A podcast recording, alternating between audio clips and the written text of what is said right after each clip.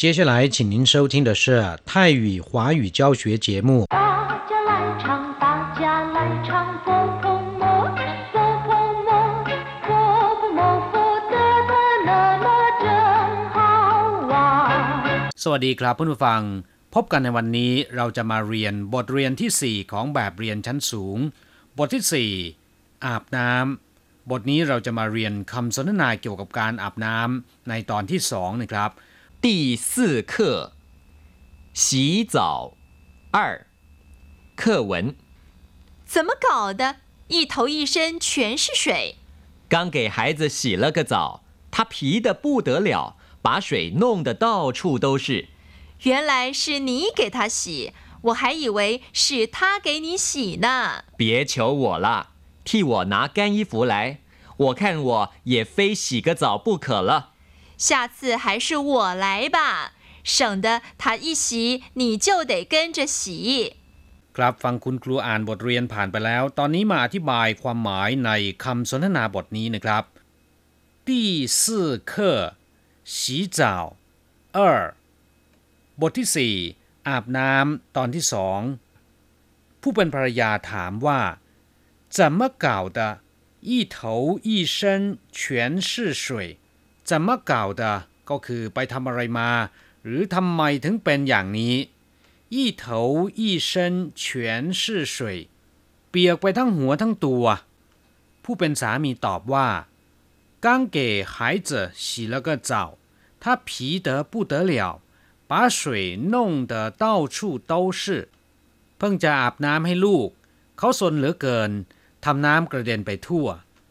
刚给孩子洗了个澡 เพิ่งจะอาบน้ำให้ลูก หายจืก็คือลูกนะครับ อาจจะเป็นลูกชายหรือลูกสาวก็ได้洗แล้วก็เจ้ามีความหมาย เช่นเดียวกับคำว่า洗澡ก็คืออาบน้ำนะครับ他皮得不得了เขาสนเหลือเกิน ผีก็คือสน不得了ก็คือเหลือเกินนะครับ把水弄得到处都是ทำน้ำกระเด็นไปทั่ว到处都是ก็คือทั่วทั้งหมด ผู้เป็นภรรยาพูดในเชิงเยาะเย้ยว่า原来是你给他洗我还以为是他给你洗呢นี่คุณอาบให้ลูกหรอกหรือ ฉันยังคิดว่าลูกอาบให้คุณนะ原来是你给他洗นี่คุณอาบให้ลูกหรอกหรือ หรือแท้ที่จริงคุณอาบน้ำให้ลูก原来ก็คือแท้ที่จริง ดั้งเดิม 我还以为是他给你洗呢ฉันยังคิดไปว่า ลูกอาบน้ำให้คุณ我还以为ก็คือฉันยังคิดว่า是他给你洗呢ลูกอาบน้ำให้คุณ หรือเขาอาบน้ำให้คุณ ผู้เป็นสามีตอบแบบไม่มีกำลังใจว่า别求我了替我拿干衣服来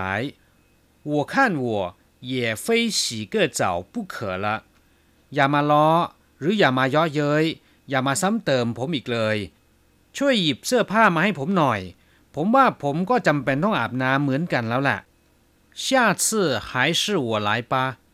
省得他一洗你就得跟着洗คราวหน้าฉันทำเองเถิด คุณจะได้ไม่ต้องลูกอาบน้ำคุณก็อาบตามไปด้วย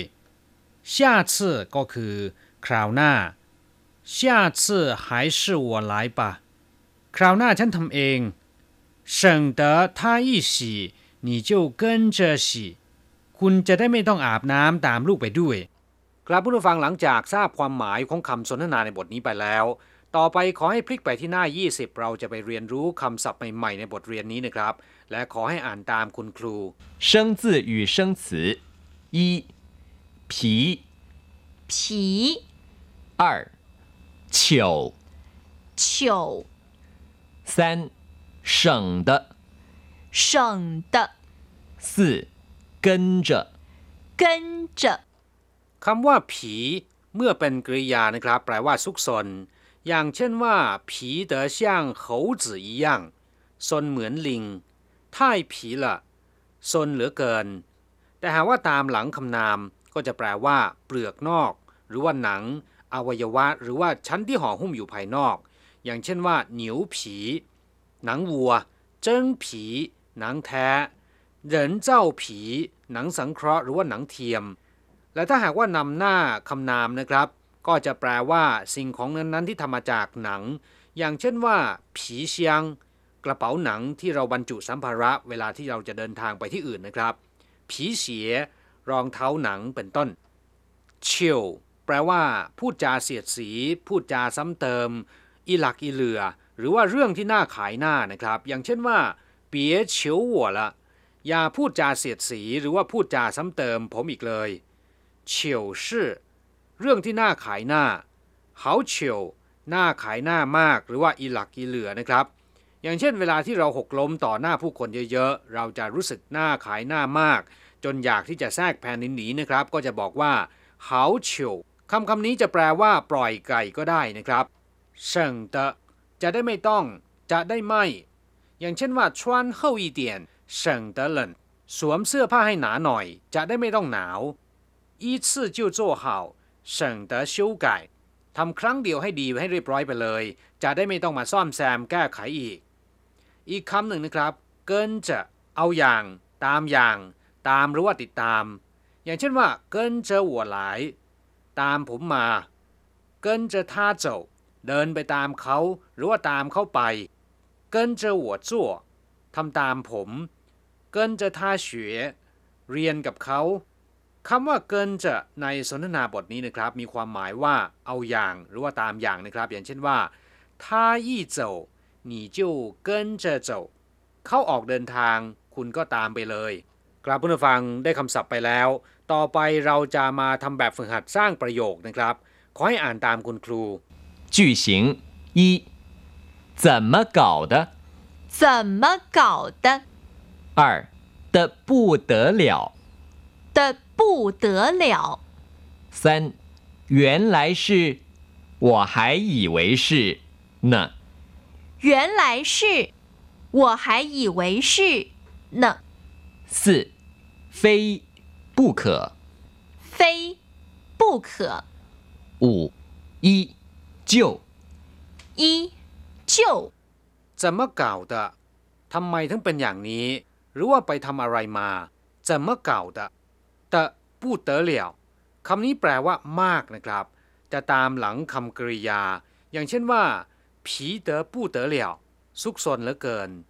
เช่าเตอปูเตอเหลียวเหม็นเหลือเกินหนานเตอปูเตอเหลียวยากเหลือเกิน原来是 我还以为是呢คำนี้คล้าย ๆ กับในภาษาไทยที่ว่า หลอกหรือเสียอีก อย่างเช่นว่า原来是你我还以为是他呢คุณหลอกหรือ ฉันยังคิดว่าเป็นเขาซะอีก非不可แปลว่าจะต้องให้ได้อ่าหรือไม่ทำไม่ได้นะครับ อย่างเช่นว่า非得休息一下不可จะต้องพักสักครู่ให้ได้อี就 เป็นคำที่เชื่อมสองประโยคให้ทำอะไรสัมพันธ์กันนะครับ อย่างเช่นว่าถ้าอีเชี่เาเกินเช่ยเขาหัวเราะ ผมก็หัวเราะตามถ้าอีหลหัวเจ้เเข้ามา ผมก็ไปครับเพื่อนผู้ฟังขอให้นำไปหัดพูดบ่อยๆนะครับ ท่านจะพบว่าภาษาจีนนั้นไม่ยากอย่างที่คิดนะครับ เราจะกลับมาพบกันใหม่ในบทเรียนถัดไป สวัสดีครับ